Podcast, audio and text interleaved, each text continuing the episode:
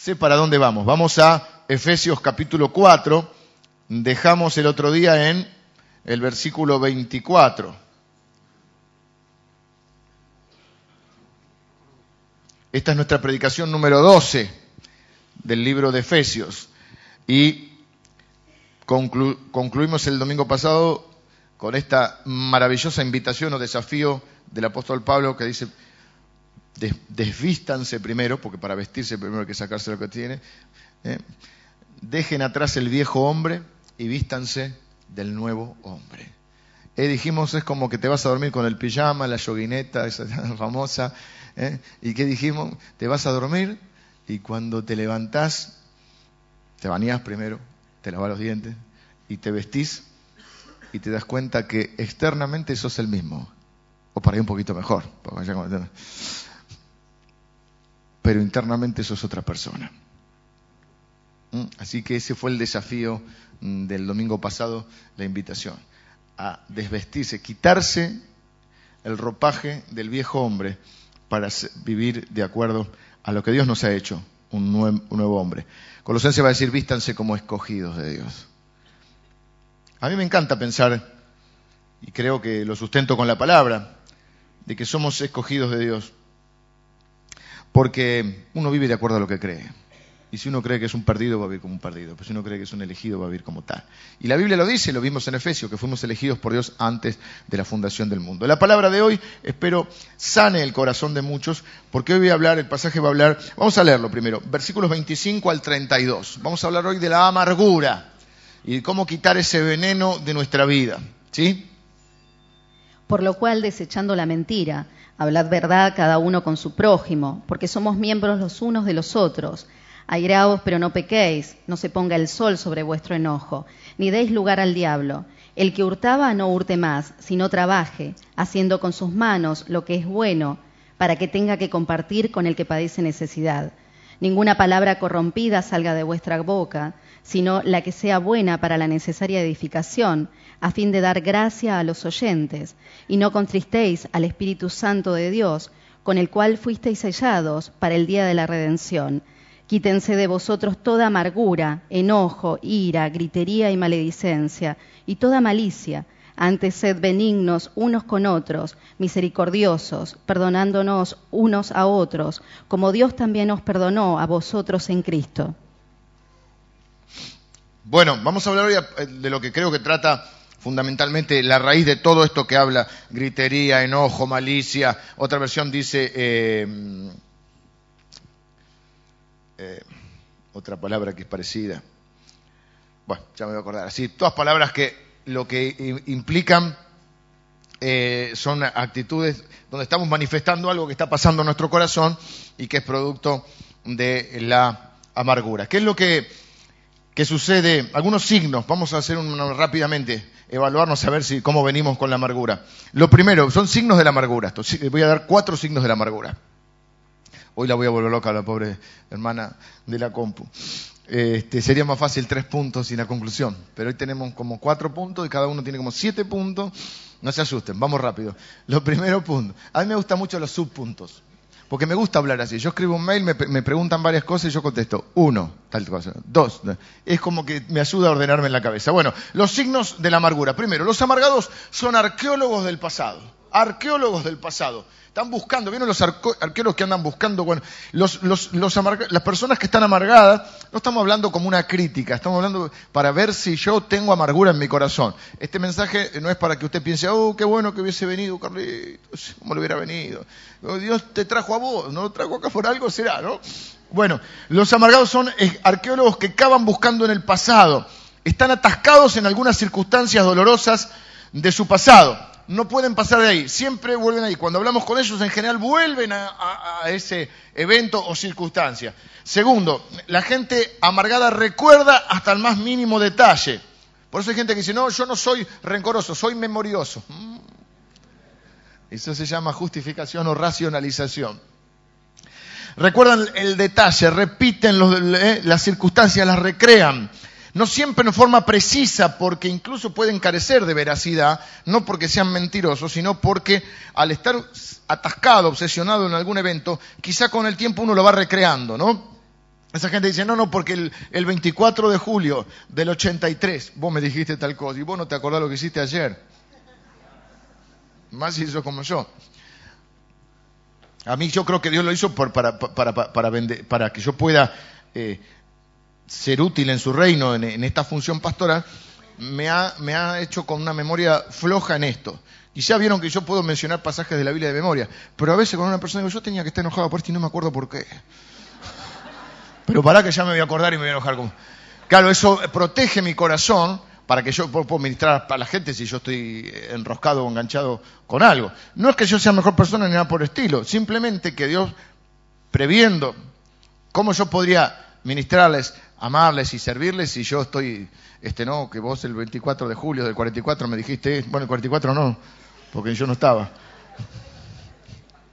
Tercero, escuche esto, tendemos a amargarnos con las personas que más amamos. ¿Eh? Nuestros padres, abuelos, hijos, cónyuges, amigos, líderes, personas que apreciamos y en quien tenemos expectativas y esperanza. A mí no me puede amargar alguien que yo no quiero demasiado. Porque no me importa. Porque no tengo puesto una expectativa en él. O sea, ¿quién tiene la capacidad de dañarme? Aquel que yo le doy esa capacidad. Salvo que uno esté muy pendiente de todo lo que dicen, pero en realidad solo pueden dañarme aquellos que yo dejo entrar a mi corazón aquellos sobre los cuales tengo una expectativa de la relación, no sobre los otros. Entonces a menudo estamos amargados con personas cercanas a nosotros. Cuarto, al estar amargados nos percibimos como víctimas y sin querer queriendo, es algo que suele suceder, nos tendemos a ubicar en la posición de jueces y emitimos un veredicto sobre aquellos que nos hicieron algún mal. Esta persona es así, así, porque me hizo esto. Es decir, no es que uno este, quizá lo haga conscientemente, pero es lo que sucede. Voy a dar cinco formas, ahora este punto uno, ya está. Estos son los cinco, ahora vamos con el punto dos. Cinco formas de amargarse, pero primero te voy a dar cuatro que no son válidas y luego voy a dar la quinta que sí me parece que, no sé si es válida, pero a la que me quiero dedicar, que es la que mm, eh, quiero centrarnos hoy. Las cuatro primeras son injustificadas, es decir, cuatro cosas por las cuales nos podemos amargar, pero no son tan justificadas. Eh, la primera, usted piensa erróneamente que pecaron contra usted, aunque en realidad no pecaron contra usted, pero usted lo percibió así. Parece un trabalengua. Yo creo que Emilio me hizo algo, que él pecó contra mí, pero en realidad es una percepción que yo tengo, pero no es la real. En realidad él no es culpable de lo que me hizo, es culpable de otras cosas. Pregúntenle a Dorita, no a mí. Segundo, esperaba que alguien dijera o hiciera algo por mí y me desilusionó, me hirió y sufro o estoy enojado por eso. La expectativa que yo tenía está insatisfecha. La expectativa era, podría ser poco razonable, porque uno no espera nada y lo espera todo, a veces espera demasiado, una expectativa eh, sobrevalorada, podríamos decir, no me sale la palabra ahora, es decir, cuando tengo una expectativa exagerada o tácita. Yo esperaba que hagas algo, pero no te dije lo que esperaba. Estoy mirando a las mujeres yo.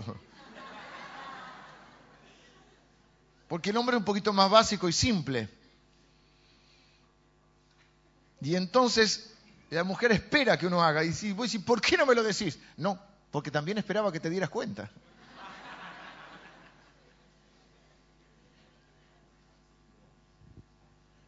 Hay personas que uno no sabe cómo tratarlas aún como pastor.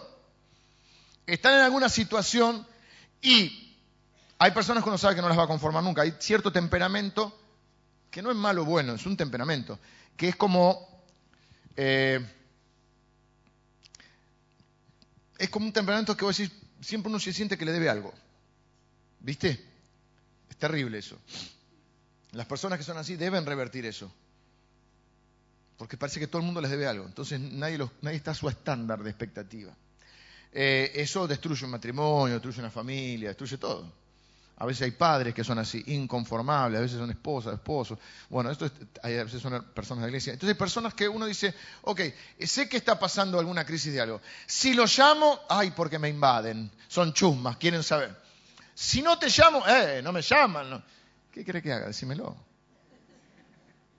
Pero tenés una expectativa tácita que no alcanzo a comprender.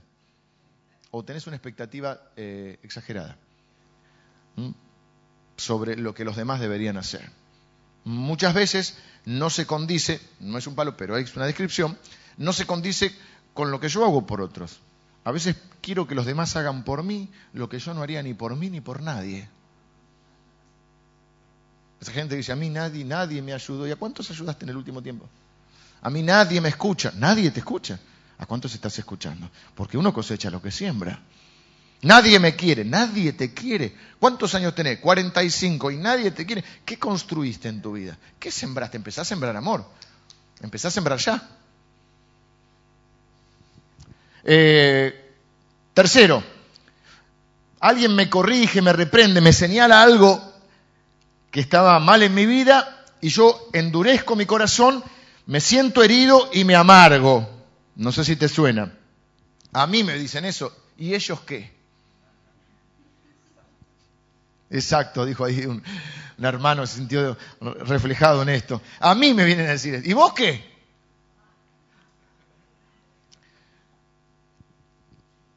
No resistimos una corrección.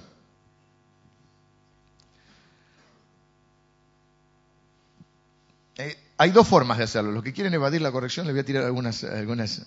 La primera es ofenderse. Eso es ideal para los deudores que hay. Si hay algún deudor acá, Está mal que le dé este consejo. Eh. Eh, primero, el consejo bíblico, arrepiéntase y pague sus deudas. Estoy orando para que el Señor este, me libere de las deudas. El Señor te va a liberar pagando, cuando vos pagues. Anda a trabajar, ahorrá, eh, no te compres todo lo que quieres comprar y paga tu deuda. Esa es la mejor forma de ser libre de las deudas. No la mágica. Pastor, óreme para que las deudas desaparezcan. ¿Qué queremos? ¿Que se muera el deudor, el, el acreedor? ¿Qué estamos pidiendo en esa oración específica? Sea específico, hermano. Eh, pero ¿qué hace? esto no es una recomendación, esto es una descripción. ¿Qué hace el deudor para no pagar? Se ofende. Lo mejor es se ofende. Ahora estoy ofendido, no te pago porque estoy ofendido.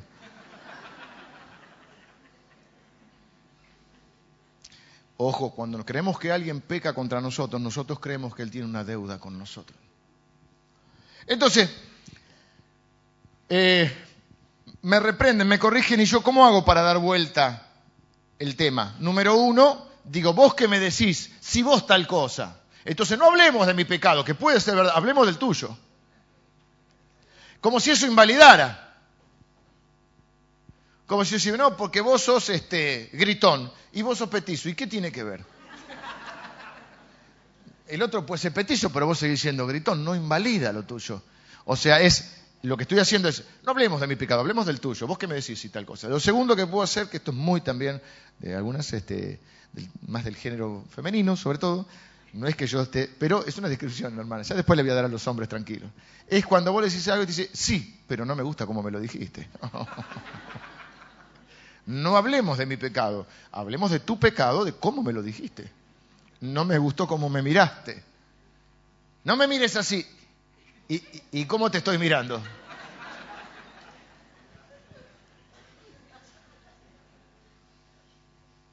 La conversación cambia, de, mi pecado al pecado de los demás. Somos, somos estrategas.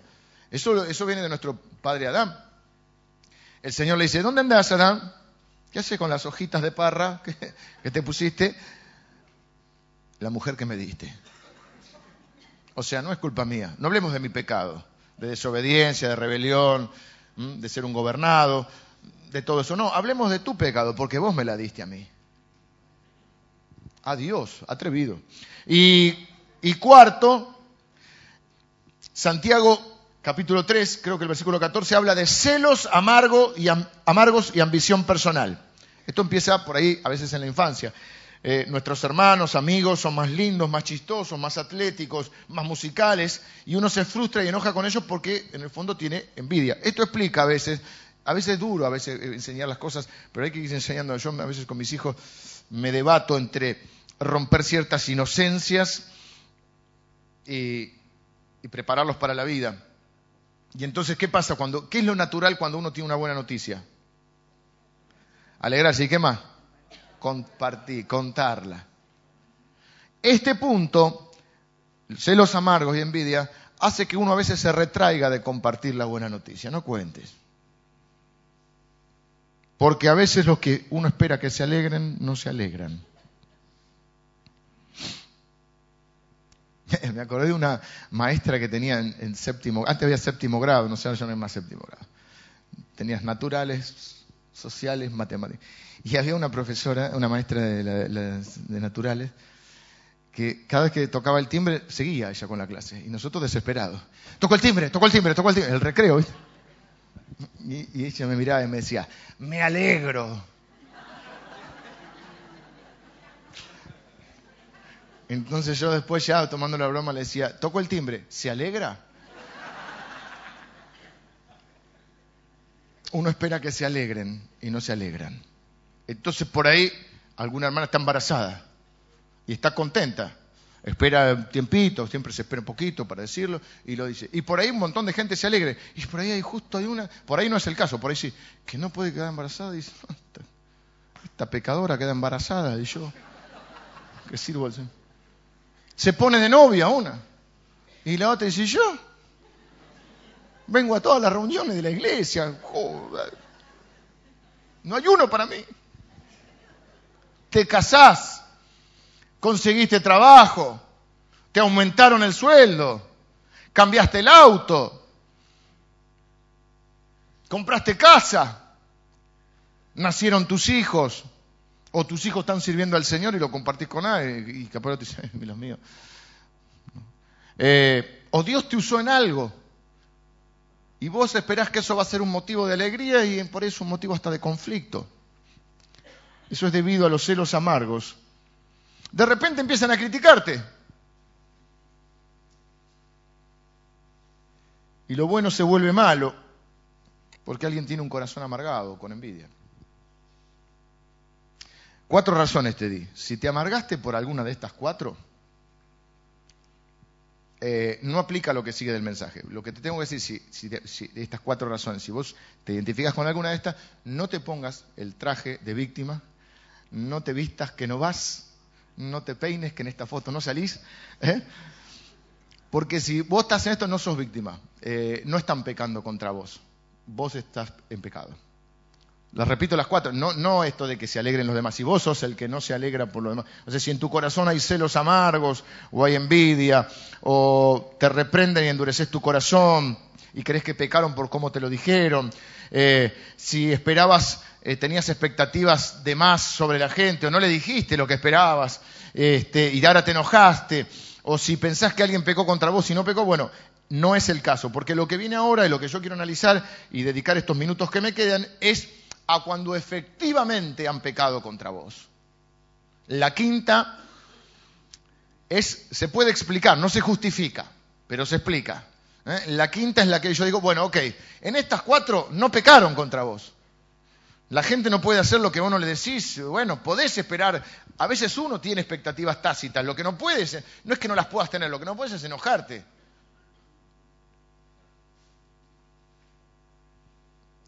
Eh, y, estas a la quinta sí, la quinta es cuando específicamente alguien hace algo contra vos. Y entonces, ¿cómo manejar esta amargura que, que viene a nuestro corazón y que nos deja dos alternativas? Cuando pecan contra uno o contra vos, tenés dos alternativas, no tres, dos. El perdón o la amargura. No hay otra opción. No hay una tercera opción, solamente hay dos. ¿Mm? ¿Quién pecó contra vos? ¿Quién te traicionó? ¿Quién te abandonó? ¿Quién te perjudicó? ¿Quién te decepcionó? ¿Quién te lastimó? ¿A quién culpás por tu amargura? Queridos amargados en esta mañana, suele pasar que cuando alguien peca contra nosotros, nosotros creemos que se justifica nuestra amargura. Yo dije que se explica, no que se justifica. Yo quiero decirte algo. El que pecó contra vos es responsable de su pecado, pero vos sos responsable de tu amargura. ¿Ok? Una cosa es una cosa y otra cosa es otra cosa. Quiero ser cuidadoso porque no quiero que piensen que tienen excusa para pecar porque alguien pecó contra ustedes. No, no, eso es amargura. Es responder mal por mal. Pecado con pecado. Ahora, seis, creo que son seis, recomendaciones contra la amargura que nos da el versículo, los versículos siguientes. Primero, desechando la mentira, hablad verdad con cada uno con su prójimo. Son seis cosas que las que tenemos que cuidarnos. Lo primero, cuidado con el chisme. A veces, cuando estamos amargados, primero no somos totalmente veraces. Contamos la historia de manera que nos favorezca y terminamos creyéndonos el relato, la versión que nosotros dimos de los hechos, que no siempre es totalmente objetivo, porque ninguno de nosotros es plenamente objetivo, y menos cuando están incluidos nuestros sentimientos. ¿eh? Si cree, pero acá dice, a ver, hablar verdad, cada uno con su prójimo. Si yo creo que alguien pecó contra mí, tengo que ir y arreglarlo con el que pecó. El chisme es cuando yo hablo del otro, pero no hablo con el otro.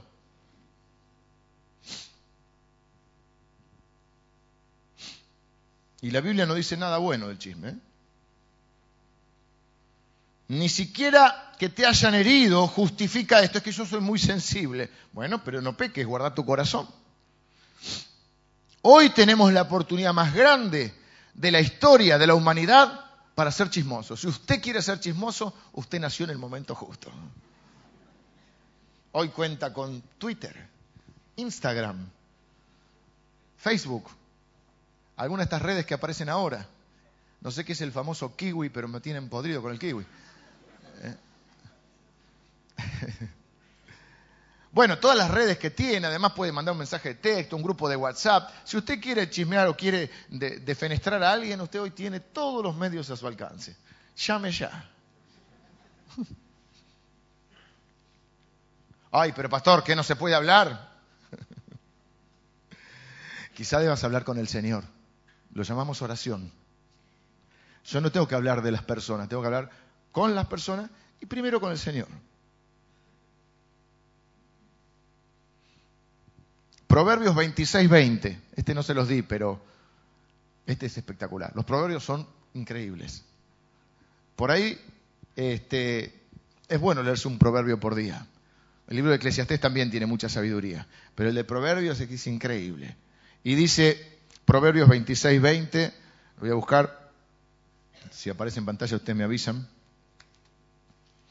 26, 20, creo que es, Salmos, Proverbios, después de Salmos. Ahí está. Mira qué lindo. Sin leña se apaga el fuego. Sin chismes se acaba el pleito, se acaba la contienda. ¿Mm? ¿Viste cómo dice, cómo te gusta echar leña al fuego? Eh? A algunos les gusta echar leña al fuego, otro hacer, no sé si está en la Biblia, creo que no, que es hacer leña del árbol caído. ¿eh? Ahora que se cayó, ahora que cayó en desgracia, démosle todos. ¿eh? Juntémonos a una. Me encanta este proverbio, porque lo que está explicando es que un, conflicto es como un incendio y el chisme es la leña. Me hacen efectos de sonido acá. Entre más hablamos, invitamos a otros a que traigan su leña. ¿Mm? chismoseen conmigo, hermanos. ¿Eh? Escúchame, eh, te voy a contar un pedacito de la historia. El resto vos lo imaginás, especulás y completás la narrativa. ¿Eh? Vení a chismear conmigo, trae tu leña. Juntémonos hermanos para chismear sobre el pastor Emilio que está en este lugar. ¿eh? No hablemos con él, hablemos de él. ¿eh? Y entonces voy buscando yo, busco gente que por ahí sé que tuvo algún conflicto o que no le cae del todo bien y le cuento lo que parte de lo que me hizo a mí, el resto completa la narrativa y lo invito a traer su leña a mi fuego porque no me alcanza con un pequeño fuego. Yo quiero un incendio forestal. ¿Eh? Hablemos de esto. Hay una, frase en latín que me gustó y la encontré que es, hablemos de esto, escuchen esto, ad nauseam. Ad nauseam. Vieron que hay ad hoc, ad honorem, hay una que es ad nauseam, que es hablemos de esto hasta la náusea, hasta vomitar. Hablemos de esto hasta el cansancio. Es una frase que se usa, ¿eh? está en Wikipedia.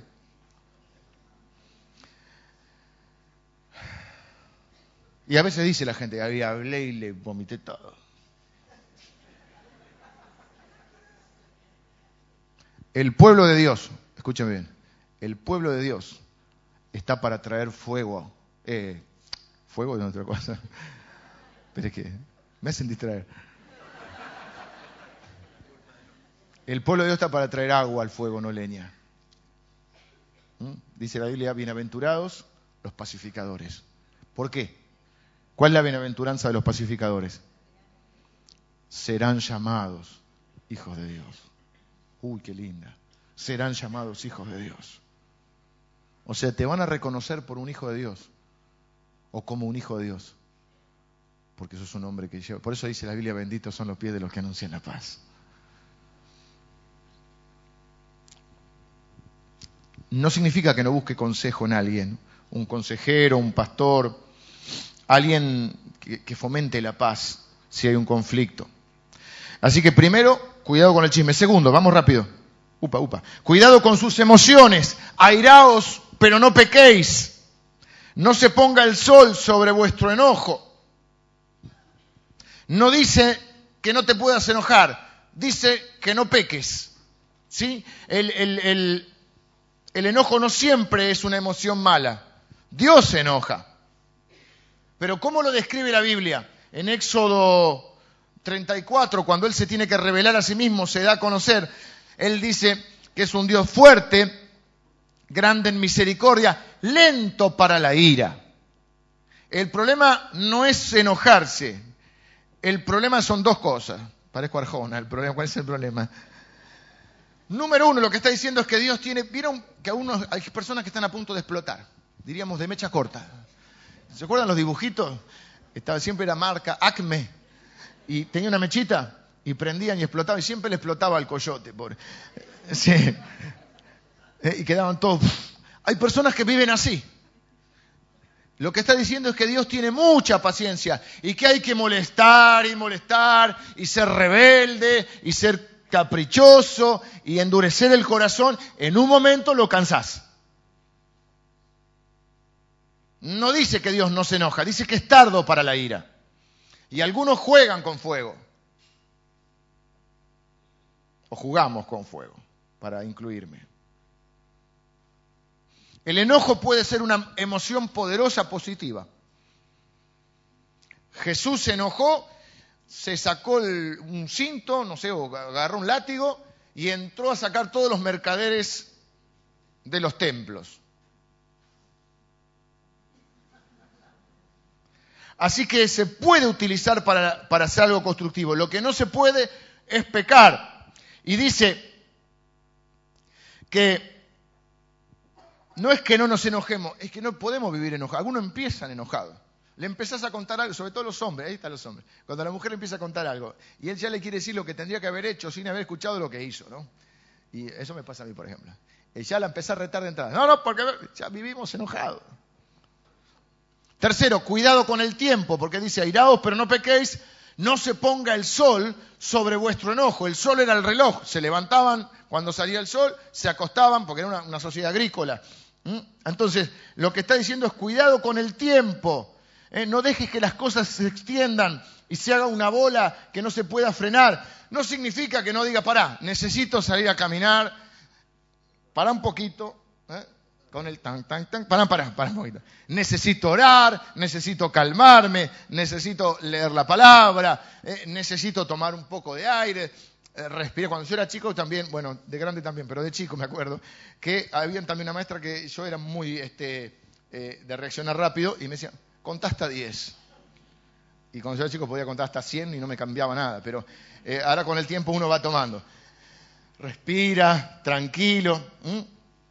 Así que a veces necesitamos un tiempo para calmarnos y después estar listo para hablar, pero lo que está diciendo es no dejes que se extienda. ¿Viste?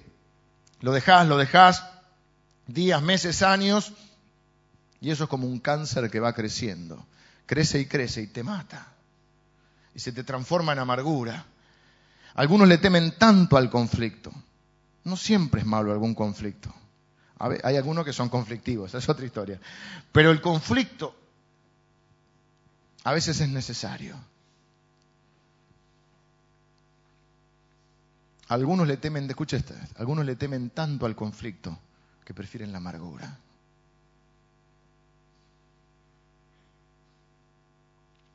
Hace un tiempo atrás había una pareja que estaba en crisis y hablo con ambos, hablo por separado, después me gusta hablar juntos en un momento. Y creo que Lili había hablado con, la, hermana, o sea, con la esposa de, este, este conflicto y me manifiesta las quejas, digamos. Voy a hablar con, el esposo y me dice, pero a mí nunca me dijo nada. Y a veces pasa eso, vas acumulando, acumulando, se pone el sol sobre tu enojo una vez, dos veces, y en un momento venís y largas todo. Y vos pero sí. De por sí no era muy perspicaz el hombre, ok.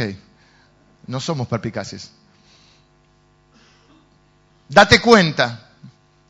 Y no se dio cuenta pero también es cierto que nunca lo manifestó. Cuidado con tu enemigo. No deis lugar al diablo. Si estás lidiando con,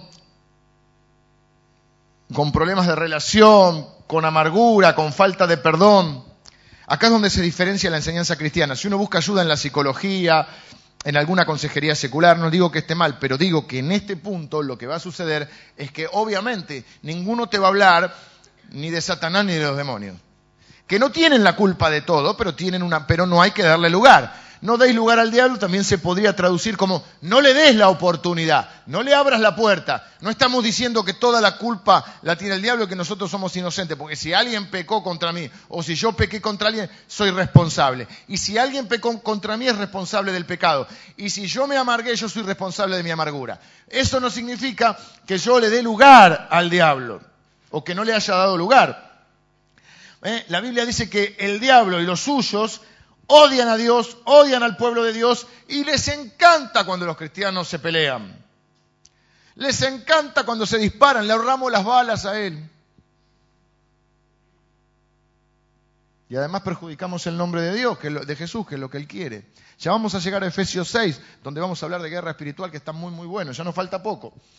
¿Eh? Satanás y los demonios buscan la oportunidad para meterse en la iglesia, en tu familia, en tu matrimonio, en tu vida, en tus actividades.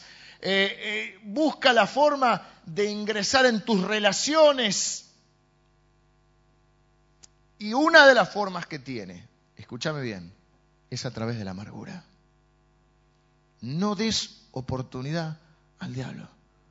Se te mete y se te mete con la amargura, y se te mete con tu líder, y se te mete con el pastor, y se te mete con, tu matrimonio, y se te mete con tus papás, con tus hijos, con tus hermanos, y hay una circunstancia que puede ser real o no. Puede haber alguien que haya pecado contra. Puede tu hermano haber pecado contra vos. Se quedó con la herencia y no te la compartió. Eh, puede haber un problema matrimonial. Puede haber uno pecado contra el otro. ¿Puede haber pecado un padre contra un hijo? Sí. ¿Puede un hijo haber pecado contra un padre? Sí. Pero eso no justifica tu amargura ni que vos le des oportunidad al diablo. Porque el diablo aquí, ¿cuál es su, motivo en la vida, su propósito? El diablo sabe hacer su trabajo. Es un buen diablo. Como diablo es bueno. Es una asquerosidad, pero como diablo hace. ¿Y cuál es? Hurtar, matar y destruir hurtarte el gozo de la salvación. No te puede sacar la salvación, te saca el gozo de la salvación. Matar tus sueños, matar tu felicidad, matar tu matrimonio, matar tu, comunión con los hermanos de la iglesia, matar tu relación con algún líder, pastor o, alguna persona que te está este, eh, ayudando en el camino del Señor. Hurtar, matar y destruir. Cuidado con tus manos. No sé por qué número voy ya. Cinco. El que hurtaba no hurte más, sino que trabaje haciendo que con sus manos lo que es bueno, para que tenga que compartir con el que padece necesidad. ¿Qué haces en general, pero ¿qué, podemos decir qué haces con tus manos. ¿Qué haces cuando te amargás? A mí me llama la atención a veces cuando veo las películas americanas, no sé si acá pasa, no, no es tanto mi costumbre, pero bueno, algunas de estas sí, otras no, pero esta que voy a decir no. Vieron que los americanos cuando se enojan, por lo menos en las películas, es un cliché es verdad, agarran y tiran todo. Les sobra la plata también. Dicen, no, pará, ¿qué te da? Claro. Pegale a la pared si querés, pero no me tires todo, que después... Pero vieron, que de golpe se enoja uno y ¡ah! tira todo. Nosotros no, porque, no porque no seamos este, iracundos, sino porque somos miserables.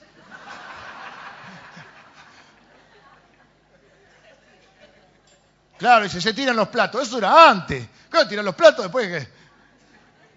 Salvo que sean de madera. ¿Qué haces cuando, estás amargado? Tirás algo, golpeas algo. Yo tengo un amigo que ahora cambió y da testimonio, que se, se fracturaba la mano porque le pegaba los carteles. Sí. Y bueno, es su forma de descargar. Mejor por lo menos se, se dañaba a sí mismo, no dañaba a otro. Eh, empujás a alguien o lo agarrás del cuello o de algún lado. Ay, ¿no vieron? Das un portazo, salís arando con el auto. Ahora están caras las cubiertas, ojo también. ¿eh? Lo que está diciendo es hagamos algo constructivo, no destructivo. Se puede canalizar el enojo y hacer gente que hace. Hay personas que son víctimas de, de accidente de tránsito, su, algún familiar, y construyen una, una organización, una ONG, para defender a las víctimas del tránsito. Su enojo lo está canalizando de una manera positiva. Hace algo que ayudes a otro, no que lo lastime. Eh, cuidado con tu boca. Ninguna palabra corrompida salga. Yo estaba en duda si existía la palabra corrompido o corrupto. Corrompido existe, pues está en la Biblia. Ninguna palabra corrompida salga de vuestra boca. Versículo es el 29, corrompida, sí. Sino la que sea buena para la necesaria edificación a fin de dar gracia a los oyentes. Muchas cosas pasan con nuestra boca. Eh, no vamos a caer en el lugar común, las malas palabras son las que hieren, mala palabra es este. Sí, las malas palabras son malas palabras, ¿sí? Así que si decís palabrotas son malas palabras también. No te justifiques. Eso no significa que también hay otras palabras que no están catalogadas como mala palabra, que son también palabras malas, porque son palabras que hieren o que duelen. El Señor eh, Dios dice en un momento, recriminando, creo que Malaquías, a su pueblo, le dice, vuestras palabras han sido duras contra mí. O sea, nosotros podemos dañar el corazón de Dios con nuestras palabras. Cuando decimos, eh, Dios no me puede cuidar, Dios no me quiere más, dice, vuestras palabras han sido duras contra mí. Eh, una cosa que he visto, que cuando, a ver si te suena esto, cuando eh, nos amargamos con alguien, a veces una de las formas de usar malas palabras es que le ponemos apodos. De por sí es muy común en Argentina poner apodos, no sé, en otros países será igual. Vieron que en general, ay, viste, el petizo, el gordo, siempre hay un apodo, sobre todo en la época escolar. Casi nadie se llama por su nombre, no sé ahora cómo será. Pero el apodo, hay apodos cariñosos y otros que no. Hay apodos que son ofensivos. Y a veces utilizamos los apodos eh, para denigrar a alguien. Se lo decimos a otros para que se unan a nuestro escarnio hacia la persona y les ponemos apodos tratándoles de dar una identidad. De esa manera los estamos como etiquetando y condenando a que nunca van a cambiar. Y entonces ahora podemos despreciarlos tranquilamente. Pongámosle un apodo. Hay un apodo que da a entender que es elegante, que yo lo he usado, es el innombrable. O sea, ¿qué estoy diciendo? Lo desterré de mi vida. No existe. No existís. No existís. No te registro. El innombrado. Qué feo. Bueno, yo lo he usado ese. Me arrepiento, señor. Perdóname. ¿Qué otro? Bueno, no, no, no demos ejemplo. Vieron cómo los quiero, pues yo me expongo para ustedes porque, porque soy uno de ustedes. Bueno, eh, 431 quítense de vosotros toda amargura. Es importante la palabra toda la amargura, pues no es una parte, toda la amargura. ¿eh? Eh, eh, no podemos dejar que ninguna, Hebreos va a decir que no, no podemos dejar ninguna raíz de amargura. ¿Qué le voy a dar ahora rápido? El ciclo de la amargura. Pero muy rapidito porque si no, no tengo tiempo. Eh, eh, Hebreos 12:15 dice que no, no dejemos que brote ninguna raíz de amargura porque por ella son contaminados los demás. La amargura tiene raíces. Y si vos no sacás la raíz y cortás el pasto, por ejemplo, y no lo sacás de raíz, ¿qué pasa? Vuelve a crecer rápido. Entonces, ¿cuál es la pala que saca la raíz de amargura? El perdón. Dije que vos tenés dos opciones cuando pecan contra vos. Si no pecaron contra vos, vos no tenés, eh, no, tendrías que ejercer el perdón, porque en realidad vos tendrías que pedir perdón al Señor, porque vos estás pecando, si nadie pecó y vos lo estás haciendo responsable de un pecado. Ahora, en esta quinta, si alguien pecó contra vos, la única forma de sacar la amargura es o tenemos dos opciones, la amargura o el perdón. Para sacar la raíz de amargura, que cuando brota, fíjate que una persona amargada no solo se contamina, sino que contamina a los demás. Y generalmente lo mismo, contamina a los más cercanos, contamina a su familia, a las personas cercanas, a los amigos. Este, el perdón es la pala que saca la raíz de amargura. No solo tratamos de resolver las heridas, eh, el enojo, sino sacar la raíz. ¿Y cuál es la raíz? La amargura. Si no la saco, después vuelve más grande y peor, con más fuerza. Las personas perdonadas deben perdonar. Entonces, ¿qué hacemos? Efesios 4:30 al 32. Y no contristezcan, o sea, no entristezcan al Espíritu. El Espíritu Santo se entristece. ¿Cuándo se entristece el Espíritu Santo? Cuando yo lo resisto. Cuando me dice, tenés que perdonar, no quiero. No lo siento. Vos no sabes lo que me hicieron. Bueno, ahí yo estoy resistiendo la obra del Espíritu en mi vida y el Espíritu o se apaga o se entristece. Eh, no entristezcan al, Espíritu de Dios, con el cual fueron sellados para el día de la redención, el día final.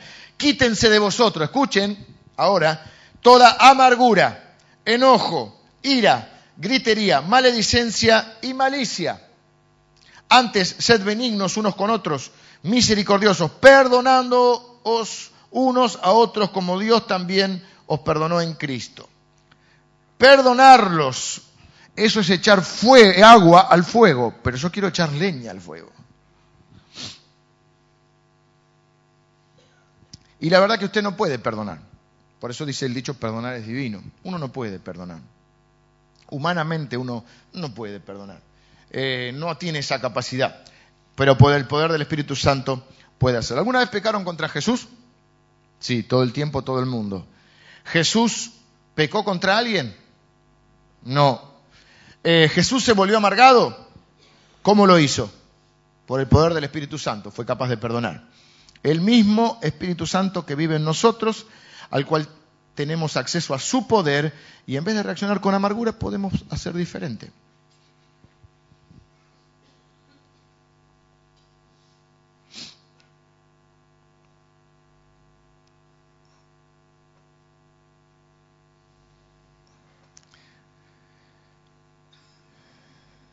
Se necesita un milagro para que uno pueda perdonar. Y a veces es una pavada lo que te hiciera. Hay personas que echan, viste, no lo puedo perdonar porque se comió mi palito la selva. Bueno, está bien. No es para Pero hay personas que han vivido cosas que vos decís, yo tampoco lo perdonaría. ¿Para qué traigo la leña mía y le echamos al fuego? A veces a mí me cuentan cosas que me dan ganas de matarlo, no al que me lo cuenta, sino al, al, pecador que le pecó contra esa persona. Me enciendo en ira, lo cual no me cuesta mucho. Te agarra la justicia propia. Y uno quiere hacer justicia, porque uno tiene el sentido de justicia. Dios nos creó con ese sentido de justicia. El problema es que nos agarra la justicia cuando hacen algo o contra nosotros o contra alguien que queremos. Pero cuando nosotros hacemos algo contra alguien, bueno, no es para tanto. Se necesita un milagro para que una víctima que ha sido amargada pueda perdonar. Y ese milagro tiene un nombre, Espíritu Santo. Eh, si no, se entristece. Usted sabe que usted no solo puede quebrar las leyes de Dios, usted puede quebrar el corazón de Dios. O quebrantar el corazón de Dios. Porque ahí lo dice, que cuando uno resiste al Espíritu Santo, uno lo entristece. Porque Cristo os perdonó, o porque Dios os perdonó en Cristo. Y otro pasaje dice, si alguno tiene queja contra otro, de la manera que Cristo perdonó, así deben perdonar. Sed benignos unos con otros. No querías escuchar esto, ¿no? Yo tampoco. Misericordiosos. No, no. Perdonando unos a otros. Tampoco quiero escuchar eso. ¿Por qué tengo que perdonar? Porque Dios me perdonó en Cristo. Las personas perdonadas perdonan. Esto no tiene nada que ver con usted y la otra persona. En realidad, en el fondo, tiene que ver con usted y Jesús. Ok. Vamos de vuelta con esto. Ora el Padre, Señor, enséñanos a orar. Empieza a orar. Y Señor, perdona nuestras ofensas como nosotros perdonamos a los que nos ofenden. La otra versión dice, perdona nuestras deudas como nosotros perdonamos a nuestros deudores. Cuando alguien me hizo algo, yo siento que tiene una deuda conmigo. Mira ahí cómo está ese.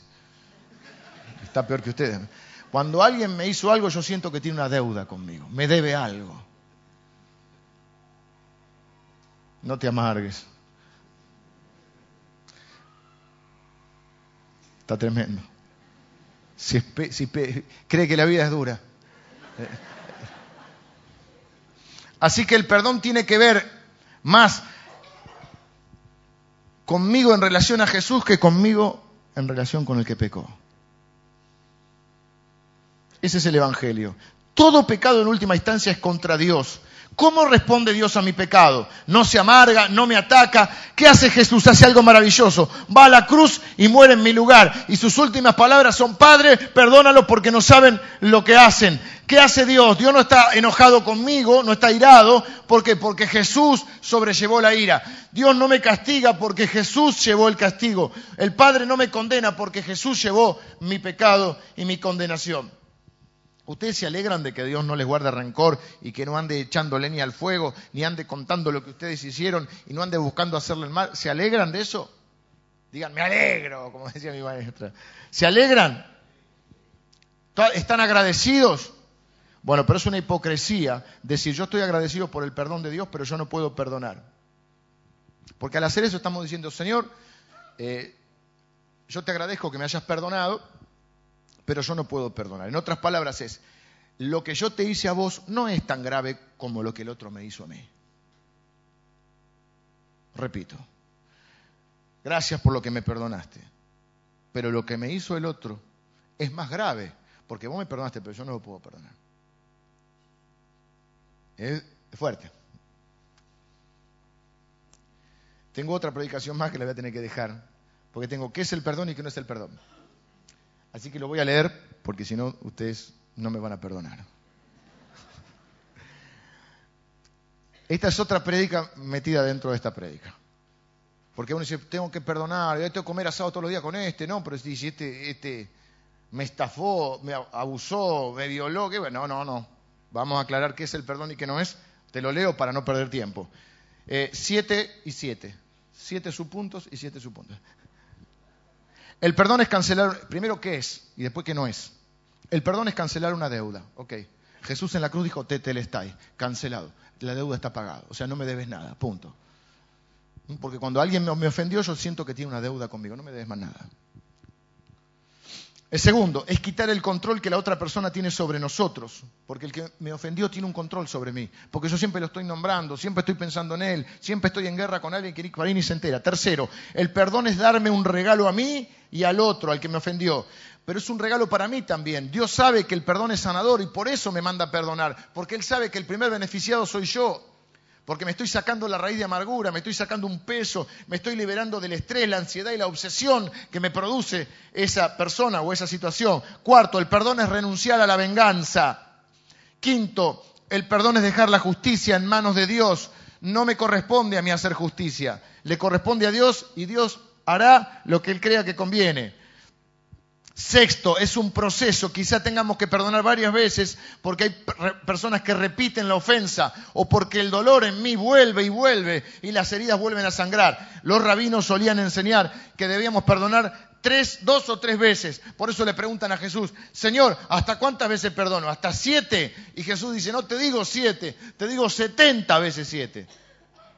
70 por 7, 490. No quiere decir que hay que perdonar 490, a los 491 lo mato. No, no.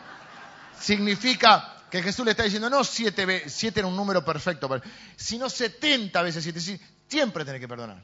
Porque vos necesitas perdonar, no el otro. Y el 7, y este es el más difícil, el perdón es desear el bien de los que nos ofenden. Uno sabe que ha perdonado si su deseo es que esa persona conozca a Jesús o que su futuro sea mejor que su pasado, cuando lo bendecís realmente. ¿Qué no es el perdón? El perdón no es negar lo ocurrido o minimizar el mal causado. Te pido perdón, te lastimé, no es nada, no es nada. No es nada, tienes una raíz acá que te está matando. No es nada, no es nada. ¿Eh? El perdón no es minimizarlo, ni negarlo. Deja que te pide perdón. Un día me estaba pidiendo perdón a alguien, no me voy a olvidar nunca. Para mí era realmente una paz, no me había ofendido directamente a mí, había un grupo y él creía que había hecho algo incorrecto delante del grupo. Me dice a mí, yo para no incomodarlo, pues soy muy bueno, le digo, no, no es nada. A mí dice así, te pido perdón por esto que yo hice delante del grupo. No, a mí no me molestó, no es nada. Y me dijo esta frase que ahora yo tenía que pedir perdón, porque me dijo, está bien, pero prefiero creerle al Espíritu Santo. Pedí perdón, le digo yo, era miserable. O sea, yo le estaba diciendo, no pecaste, y él dice, el Espíritu Santo me está... Yo me doy cuenta cuando hago algo que no, a veces, que no debo, porque el Espíritu Santo me da como un pequeño golpecito, a mí, no a vos, a mí, cada uno lo habla, a mí acá, yo siento ahí, eso que dijiste, bocón, eso que hiciste, esto que reaccionaste, a veces en el momento a veces después, o a veces, a veces incluso te vas a acostar a la noche, y estoy acostado y digo, y me viene a la mente, por ahí en el momento no me di cuenta, y me viene a la mente algo que dice, oh, y te querés matar. ¿Mm? Así que el perdón, ¿cuál era esta? El perdón no es negar lo ocurrido ni minimizar el causado. Dos, el perdón no es facilitar el pecado ni ser cómplice. Bueno, está, eh, él es así, entendámoslo. No, si está pecando, está pecando. Tercero, no depende o no hay que esperar que alguien te pida disculpas. Si me pide disculpas, lo perdono. No, no tiene que ver con que te pida disculpas. Hay personas que no se van a arrepentir jamás. Ni van a pedir perdón jamás, ni van a ser cristianos jamás, ¿eh? o vos no lo sabés. Pero es algo que, tengo, que no tiene que ver con el otro y vos, tiene que ver con vos y Dios. Cuatro, perdón no es ocultar pecados que cometen contra nosotros. Quinto, no es olvidar. Perdón no es olvidar. A algunos les encanta citar Jeremías 31, cuando dice que Dios dice, no me acordaré más de sus pecados. Y dicen, si Dios no se acuerda, usted tampoco debe acordarse. Necesita dejar eso y olvidarlo. Dios es omnisciente, sabe todas las cosas. Ahora, ¿usted qué hace? ¿Tiene algún método zen? No me acuerdo, eh, no me acuerdo más, no me acuerdo más.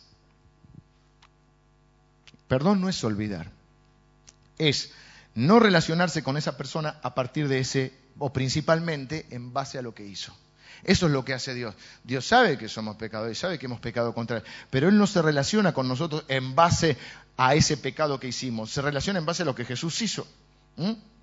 El perdón no es volver a confiar. Este los cristianos no lo entienden. Voy a poner un ejemplo duro, pero para que lo entiendan. Si alguno no, si es muy duro, pido perdón.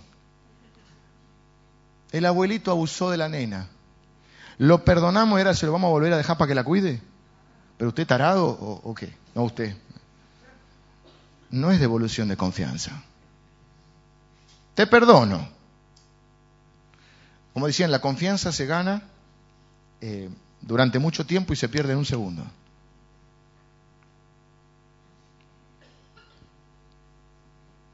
Tal persona o, tu propio, o mi propio hijo, no sé, o alguien me robó plata de casa.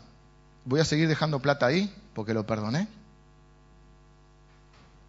Sale mi hijo y arma un escándalo en algún lado. Bueno, hay que perdonarlo. ¿El sábado que viene sale de vuelta? No sale más. Nunca más. Cadena perpetua. El perdón no es devolución de confianza. Y hay más, pero una más nada más. Perdón no es reconciliación. Se necesita una sola persona para perdonar, una persona para arrepentirse, dos para reconciliarse. Es decir, ¿por qué no te reconcilias? A veces uno, uno puede estar preparado, uno de las dos partes, no yo. Una de las dos partes puede estar preparado para la paz y el otro no. Por eso la Biblia dice, en lo que dependa de vos, estad en paz con todo el mundo. No quisiera que vos seas el obstáculo para la paz, pero por ahí vos estás preparado para la paz y la otra parte no. Así que no es lo mismo perdonar que reconciliarse. Sí hay que arrepentirse, sí hay que perdonar. Hay una parte que depende de Dios y de otro lado, de otra, otra parte. Por ahí vos estás preparado para la paz y el otro no. ¿Sí? Pero que dependa de vos, que vos no seas el que no está preparado. Tengo que terminar. Eh, ahora sí. Eh, Michael.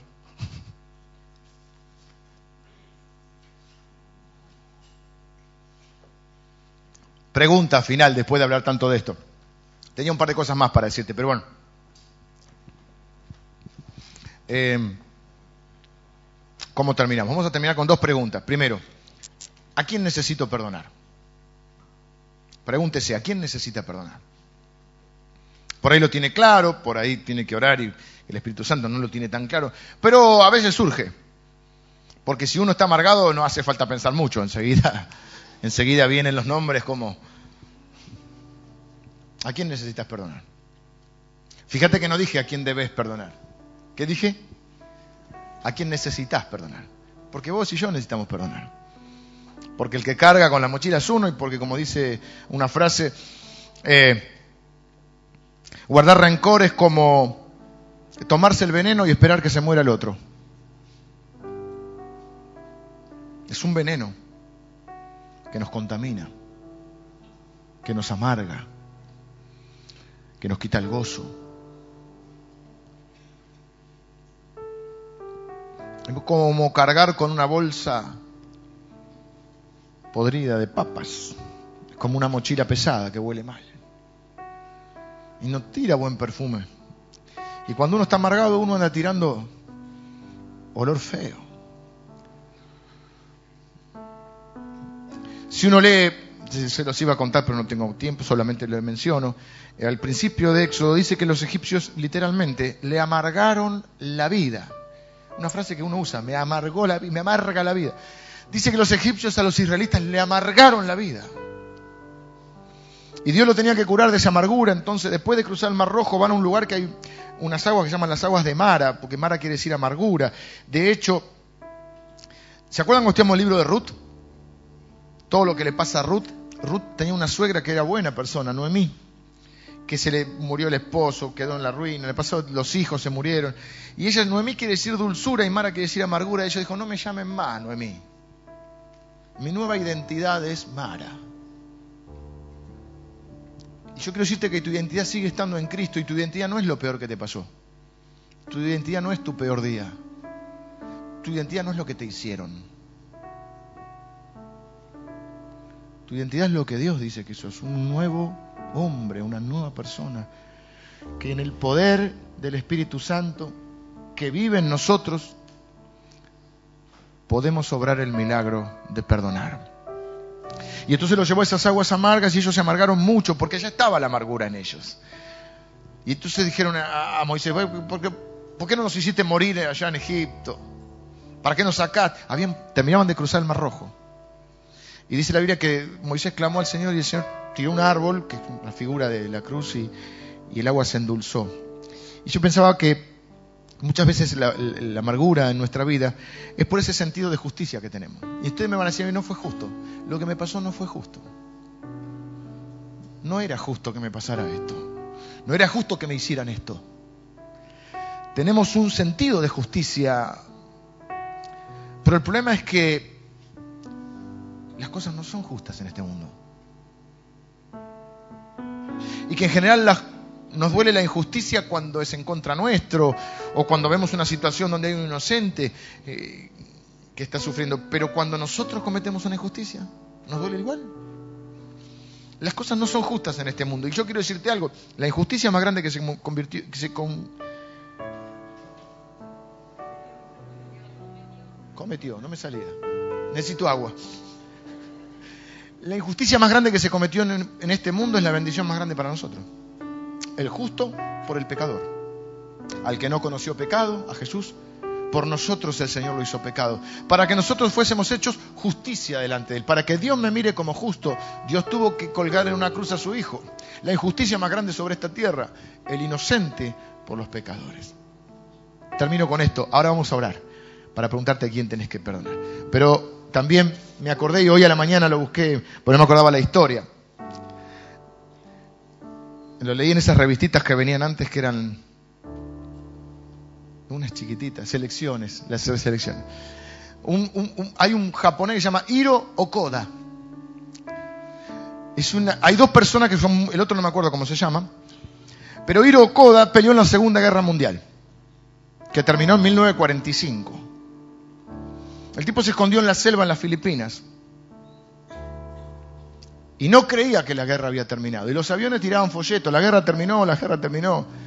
Y el japonés estaba con tres más y decía, esto es una trampa. Yo pensé que era el último que se había rendido, pero hay uno que se rindió siete meses después.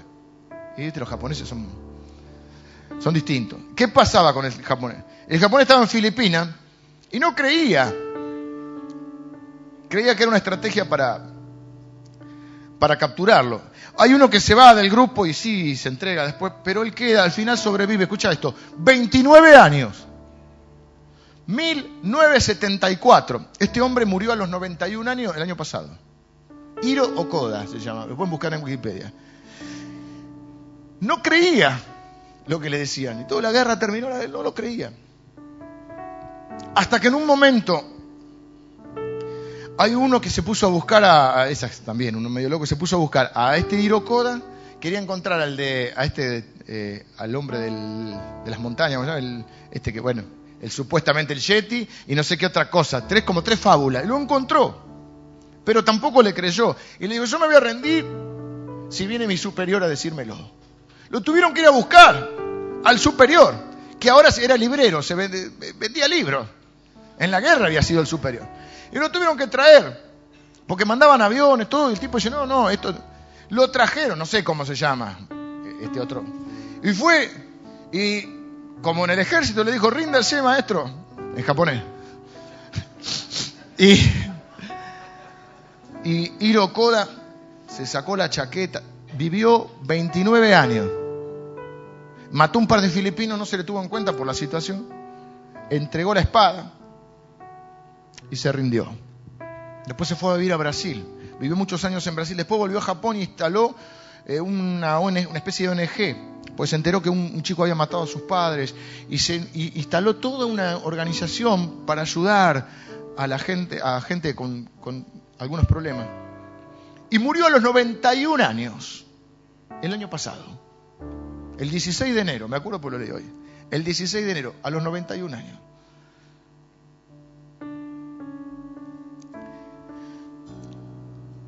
¿Qué tiene que ver esta historia con nosotros? Que algunos de ustedes siguen viviendo en guerra pero el Señor viene a decirle, la guerra terminó. Hoy la guerra terminó. Quiero que cierre sus ojos. Si hoy viene tu superior a decirte, la guerra terminó.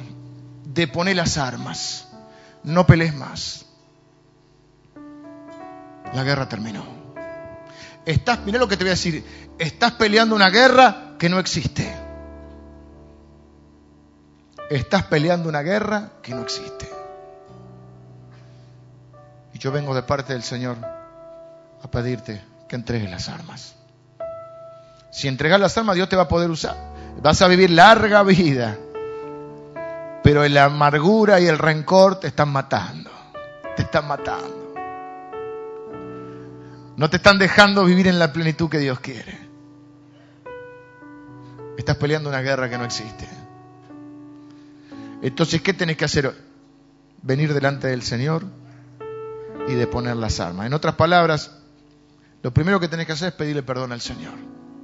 Pedirle perdón al Señor.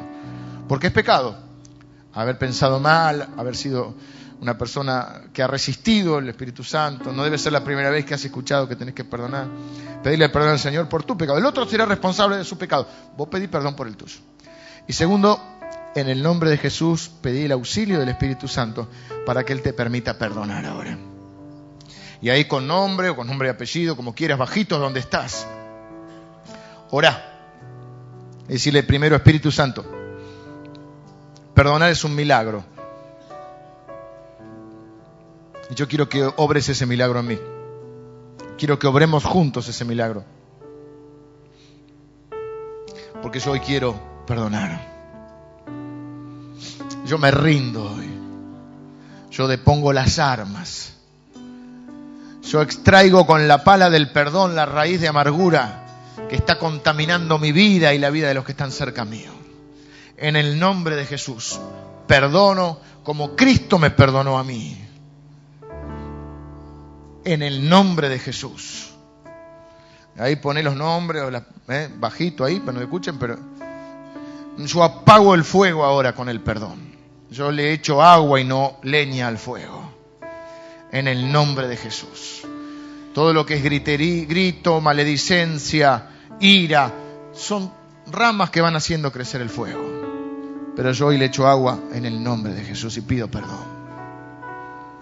Me declaro libre de la amargura ahora en el nombre de Jesús. Perdono a los que me amargaron la vida, los perdono. Eh, cancelo la deuda. Cancelo la deuda. Me declaro yo libre también en el nombre de Jesús. Como tú me perdonaste, yo perdono, Señor.